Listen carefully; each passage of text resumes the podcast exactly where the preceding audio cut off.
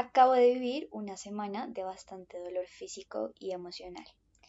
Inicié un proceso en psicología y, Dios mío, definitivamente enfrentarnos cara a cara con nuestras heridas en una total desnudez es doloroso.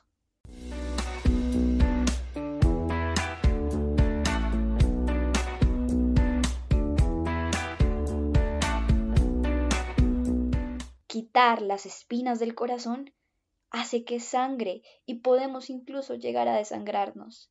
Pero si confiamos en el hilo del amor que venda y repara aquellas heridas, estaremos listos para ver cara a cara un corazón renovado.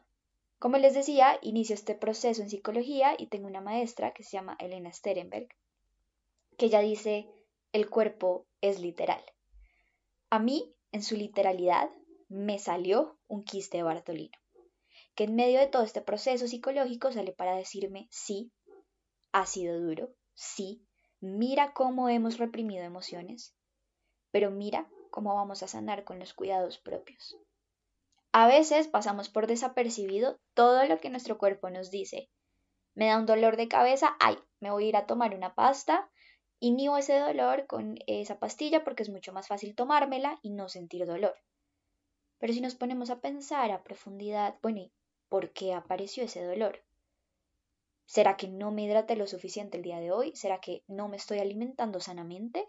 ¿Hay alguna situación de estrés? Y yo, por eso amo tanto la somática, porque nos da una posibilidad de, por un lado, reconocerme en mi totalidad. Por supuesto que mis emociones van a repercutir en mi cuerpo, en lo físico material o viceversa. Por otro lado, da la posibilidad de un mayor autoconocimiento. Y con esto yo me hago una pregunta, es ¿qué enfoques internos, incluso a veces también externos, me permiten cambiar hábitos para encontrar nuevas soluciones de una manera más saludable? Entonces me sale este quiste y para complementar me llega la menstruación. Oigan, todo mi dolor, tanto físico como emocional, estaba acumulado en mi útero, en mis ovarios, en mi pelvis, no sé si me sancionen por decir eso, en mi vagina, pero eh, yo siento que a pesar de todo el dolor que estaba sintiendo fue bastante hermoso. Porque sí, el cuerpo es literal. Y curiosamente, no nos sorprende. El proceso que estoy viviendo eh, en esta parte psicológica tiene que ver con mi sagrada energía sexual, con crear relaciones saludables con los vínculos.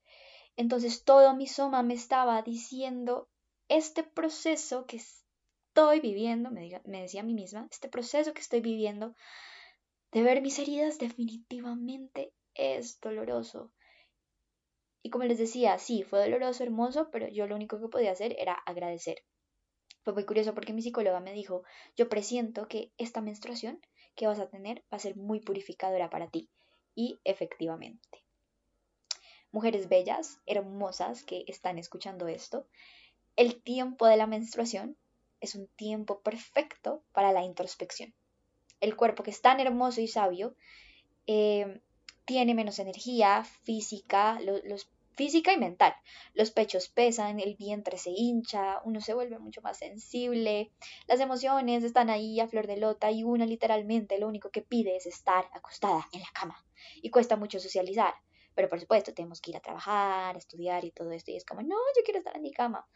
Pero es por eso que esta etapa que estamos viviendo en la menstruación es perfecta para la quietud y el silencio interior. Entonces vuelvo y digo, todo mi soma me estaba diciendo, este proceso que estoy viviendo de ver mis heridas definitivamente es doloroso. Pero ¿sabes qué? Si estás menstruando, deja que la sangre expulse todo lo que quieres dejar ir.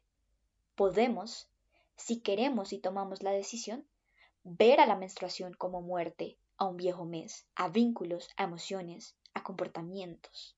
Ahora, los hombres no menstruan, pero esto sí es una invitación para todos de encontrar esos tiempos perfectos para expulsar, dejar ir, dar muerte a cosas que nos están estorbando. Dejar ir amigos también es dejar llegar. Y aunque es doloroso quitar las espinas que tan profundamente se han clavado en nuestro corazón, es más doloroso seguir caminando con ellas. Una vez las quitas y sanas la llaga, tu corazón es capaz de latir con más fuerza para amar. Y yo sé que esto que estoy diciendo es súper metafórico, pero me entienden. Oigan, ir a terapia para sanar nuestras heridas es un acto revolucionario. Lo que más te cuesta, lo que más te duele, tiene un sitio importante en tu sanación y en tu misión. Eso era lo que quería compartirles hoy. ¿Qué es eso que tanto te está doliendo en este momento? Que sabes que tienes que enfrentar cara a cara, pero quizás te da miedo. Yo te invito a que vayas y te enfrentes cara a cara con esas heridas. Y aunque sí el proceso de sanar es doloroso, después, como lo decía, tu corazón va a ser capaz de latir con más fuerza para amar. Y, dice Camilo, la tribu, dejemos que nuestra revolución sea el amor. Eso es todo por hoy. Recuerda que amar es la meta.